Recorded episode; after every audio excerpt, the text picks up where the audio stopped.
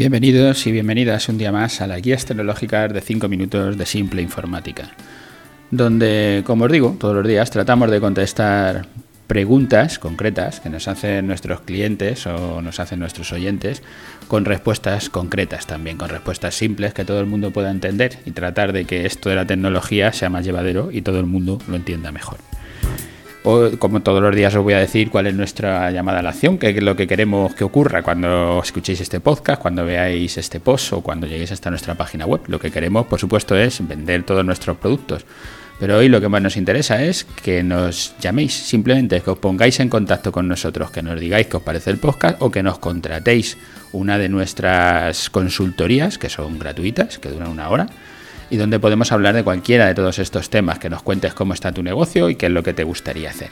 Eso es lo que, lo que intentamos que ocurra con estos podcasts, con estos programas. En el programa pasado, en el 364, que os decía de hacer un blog de la empresa para atraer clientes, para posicionar, como yo hago con este, que yo genero este blog, que hay muchas palabras que se van posicionando, y tú buscas, por ejemplo, renting ordenadores y simple informática está en las primeras posiciones, gracias a este blog que estamos haciendo.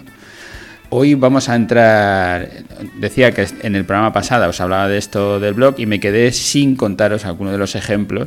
Y hoy que me tocaría el tema de la consultoría, que como os digo, hago cuatro categorías, hablo de desarrollo web, consultoría, transformación digital y marketing online, son los cuatro temas que más nos interesan en Simple Informática para poder contar a las empresas que nos escuchan para que puedan crecer. Pues hoy voy a hacer, me tocaría el tema de consultoría, pero voy a contar los ejemplos que se me quedaron atrás y voy a enlazarlo con el tema de la consultoría.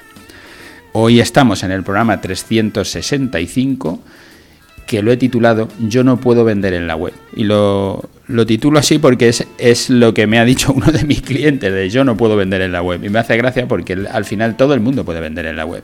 Y además es más fácil de lo que parece. Acababa diciendo ya en el programa pasado, mide el retorno de la inversión con las ventas que tienes. Siempre hay que medir el trabajo que hacemos para saber si lo que estamos haciendo está bien hecho o si nos merece la pena. E, quiero volver a empezar con esta frase porque acabaré con ella, pero voy a dar los ejemplos que me quedé pendiente de hacer en el blog pasado para contarle a mi cliente esto de yo no puedo vender en la web. Eh, por ejemplo, si fuera una tienda de ropa, que es el caso de la que me estaban hablando, yo no puedo vender por internet porque tiene muchas devoluciones, porque al final pierdo dinero con las mensajerías, con no sé qué. Es cierto, sí es cierto, pero hay que me, o sea, es cierto, quiero decir que es cierto que hay muchas devoluciones y puedes llegar a acabar perdiendo dinero, pero lo tienes que medir, tienes que ir midiendo para saber cómo va.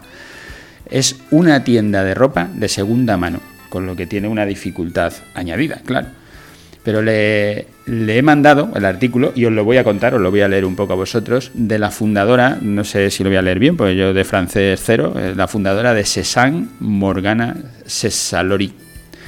Esta chica que ha montado un emporio sobre la moda ¿Cómo empezó? si leéis sobre ella, dejaré enlazado el artículo en las notas del podcast, pero si leéis sobre ella, esta chica dice, os voy a leer un poco para que veáis, después del instituto decidí tomarme un año sabático para saber qué es lo que quería hacer con mi, con mi vida. Mi hermana se fue a vivir a Londres y me dejó tres bolsas llenas de ropa vintage, bueno, de ropa que le queda ahí a ella, ropa de segunda mano. Yo dedicaba tiempo a buscar tesoros en eBay en eBay o como lo queráis decir en inglés, así que decidí vender sus piezas para conseguir algo de dinero y no imaginaba que ese sería el comienzo de mi vida profesional. Empecé a tener una comunidad de seguidores que se hacían con mis prendas online. Fue también que decidí lanzar mi propia web. Empieza vendiendo, por si eh, resumo rápido, no lo cuento, empieza vendiendo por eBay de, de manera un poco casual, de, le dejan ahí un poco de ropa y empieza a hacerlo Fíjate, estoy hablando de un cliente que ya tiene una tienda de ropa de segunda mano. No, es que sea casual, o sea, es que ya está vendiendo, que ya conoce el mercado, que ya sabe cómo funciona. Está sin arriesgar nada. A veces ese es el problema. Como no arriesgo nada, como no tengo un negocio, de repente cojo un poco de ropa y la subo a eBay o lo puedo subir a Wallapop o lo puedo hacer por segunda mano o por la web que sea. Y empiezo a vender ropa, pero me va tan bien. O sea, la gente ve que lo que yo subo le gusta, o sea, yo elijo bien la ropa, lo que estoy haciendo es elegir qué ropa es la que estoy subiendo y como la elijo bien, como se supone a este cliente mío que tiene esa tienda de ropa, pues la está eligiendo bien y por eso le compran. Si lo haces en internet, ¿por qué no vas a vender?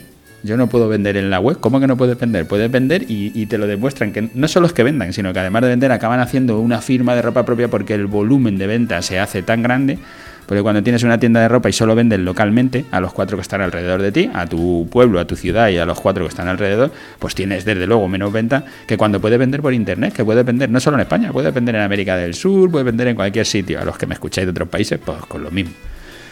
Eh, sí se puede vender por internet. Es que ya ha llegado a los cinco minutos, me como los lo podcast muy rápido. la pregunta que me hacían luego era, ¿y si vendo necesito tener mi, propia, mi propio e-commerce o tengo que tener una tienda online propia? Lo dejo para el siguiente programa, pero sí, puedes eh, eh, utilizar uno de los e-commerce, como hemos dicho, Wallapop, lo que sea. Pero es que hay otro montón de ellos, como está Amazon, eh, está Mercado Libre, ¿sabes? Hay, mogollón de sitios donde podrías tener tu tienda sin siquiera montar una tienda. O sea, podrías utilizar las tiendas de otros, de terceros, para poder vender, para poder vender tu producto. Hablo de este tema otro día, lo dejo aquí, pero sí, puedes vender por internet. Tienes que medir el retorno de la inversión, tienes que ver si te es rentable o no te es rentable, pero tienes que intentarlo porque sí que puedes vender y seguramente sí que te cabe siendo rentable. No a todo el mundo le funcionan los negocios en Internet, por supuesto, pero si se le dedica al mismo tiempo que le estás dedicando a la tienda física, seguramente te funcione. Bueno, gracias eh, por estar ahí, por escucharnos todos los días, por, por seguirnos, por dejarnos vuestros me gustas, porque si nos vais dejando buenas valoraciones, pues haréis que este podcast crezca, suba las listas y así más gente pueda escucharnos y podamos ayudar a otras personas, a otros emprendedores, a otros yo no hablo tanto para emprendedores como ya digo otras veces, sino para gente que ya tiene sus negocios y están funcionando, pero para otros empresarios que están funcionando con sus negocios no les da tiempo a pensar si puedo hacer esto en Internet o no lo puedo hacer, pero sí se puede hacer, es más sencillo de lo que parece y además da buenos resultados. Gracias y hasta la próxima.